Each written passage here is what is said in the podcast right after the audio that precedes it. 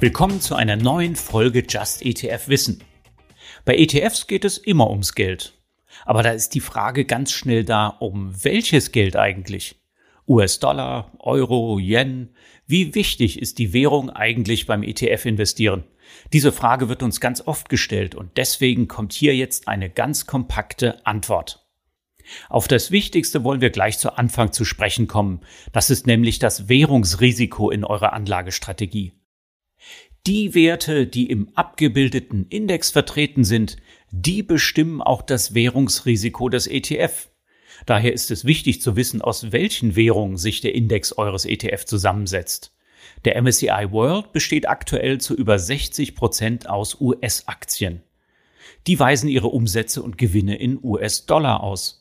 Auch wenn die Unternehmen global tätig sind, so ist die Höhe von Gewinn, Verlust und Umsatz in US-Dollar für die Kursentwicklung relevant und nicht in Euro oder Yen. Die Folge, es gibt ein Währungsrisiko in Höhe von über 60 Prozent.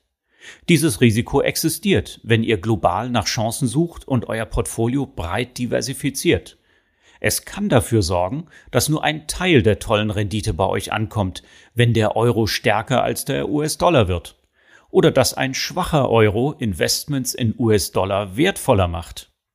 Noch drastischer ist die Situation bei Anleihen-ETFs. Das Währungsverhältnis Dollar zu Euro schwankt oft stärker als der Wert von Anleihen-ETFs. Wenn ihr also einen ETF im Portfolio habt, der sichere US-Staatsanleihen abbildet, dann schwankt der in Euro umgerechnete Preis sehr kräftig und beschert euch Gewinne und Verluste, die ihr bei so einem sicheren Investment eigentlich gar nicht haben wollt.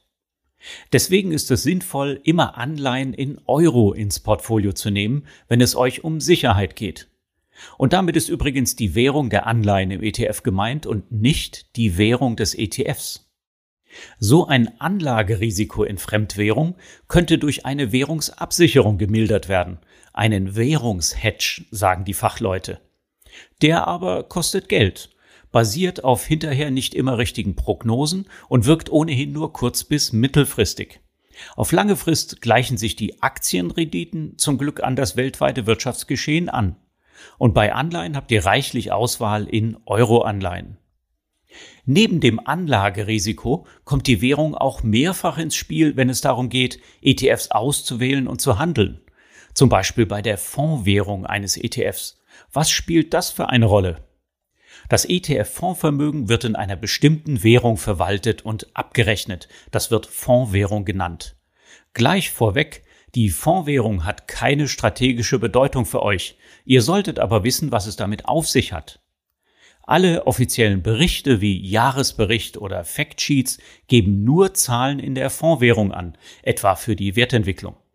Wenn ihr einen ausschüttenden ETF im Depot habt, dann schüttet der ETF in der Fondswährung aus. Eure Bank rechnet sie für euch in diejenige Währung um, in der euer Depot geführt wird. Das wäre für euch nur relevant, wenn eure Bank Fremdwährungsgebühren erhebt. Das haben die meisten Broker jedoch abgeschafft, zumindest in Deutschland. Die Fondswährung orientiert sich bei ETFs in der Regel an der Währung, die für den zugrunde liegenden Index verwendet wird. Die Indexwährung ist wiederum meist identisch mit der Währung, in der die meisten im Index enthaltenen Wertpapiere gehandelt werden. Wie gesagt, die Fondswährung hat keine strategische Bedeutung für euch. Dann ist da aber auch noch die Handelswährung. ETFs werden an der Börse gehandelt und das oftmals nicht in der Fondswährung. Vielmehr bestimmt meist die Börse, in welcher Währung gehandelt wird. Auf Xetra werden beispielsweise die meisten ETFs in Euro gehandelt, auch wenn die Fondswährung unter Umständen eben nicht der Euro ist. An den Börsen London und Zürich können ETFs sogar in verschiedenen Währungen gehandelt werden. Für euch bietet das jedoch keine Vorteile, da sich jede Transaktion schließlich sofort in jede andere Währung umrechnen lässt. Die Handelswährung spielt vor allem für die beteiligten professionellen Marktteilnehmer wie Banken eine große Rolle. Fassen wir also nochmal zusammen. Ihr solltet die Abhängigkeit der Bestandteile eures ETFs von einer Währung kennen. Denn die erzeugen ein Währungsrisiko in eurer Anlage. Dagegen gibt es für euch kein Risiko durch die Fondswährung oder die Handelswährung.